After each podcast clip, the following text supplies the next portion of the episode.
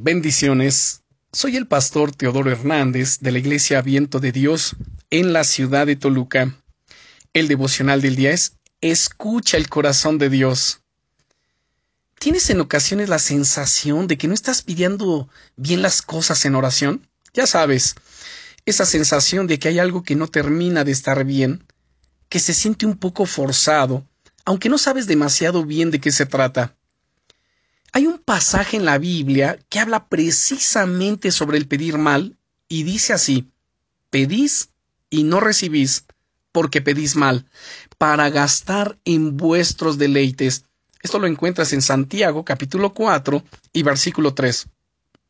¿Sabes? No sé tú, pero muchas veces me he sentido un poco condenado al leer este pasaje, pues me hacía pensar que las oraciones que tienen que ver con sueños o deseos de mi corazón eran quizá egoístas y no eran dignas de ser contestadas. Sin embargo, ¿acaso Dios no quiere concederte las peticiones de tu corazón? Recuerda que el día de ayer te mencionaba yo el Salmo 37, verso 4, donde nos dice que nos deleitemos en Dios y Él concederá las peticiones de nuestro corazón, pues Dios anhela bendecirte de manera sobreabundante pero para ello tu corazón tiene que estar alineado con el suyo.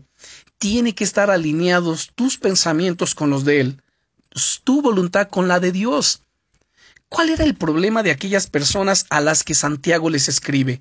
Bueno, unos versículos más abajo, el apóstol clarifica diciendo que se hacían, que se habían más bien hecho amigos de este mundo, que no habían estado atentos al Espíritu Santo de Dios, que habían tenido doble ánimo en sus corazones, y que la soberbia les había cegado.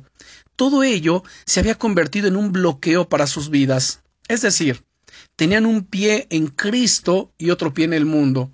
Querían agradar a Dios, pero también querían agradar a las cosas del mundo. Y cuando hablo de las cosas del mundo, según la Biblia, se refiere a las pasiones pecaminosas del cuerpo, de la carne del ser humano.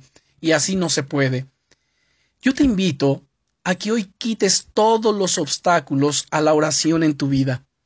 Hoy tienes la oportunidad de escuchar el corazón de Dios y de ver su provisión en tu día a día. Comprueba cómo se encuentra tu relación con Dios. Y si identificas tropiezos o actitudes equivocadas en ti, proponte deshacerte de ellos cuanto antes. Dios quiere contestar tus oraciones. Oremos, amado Señor. Quiero agradecerte en este momento por la disposición que tú tienes para escucharme día a día. Pues yo quiero, Señor, también disponer mi corazón para escuchar tu corazón, aquellas cosas que tú quieres hablarme. Quiero, Señor, deleitarme en ti, en tu palabra, vivir la vida, Señor, que tú esperas que yo viva, para que pueda alinear también mis pensamientos con los tuyos, mis intenciones con las tuyas, y así poder estar en sintonía Gracias, Señor, en el nombre de Jesucristo. Amén. Bendiciones.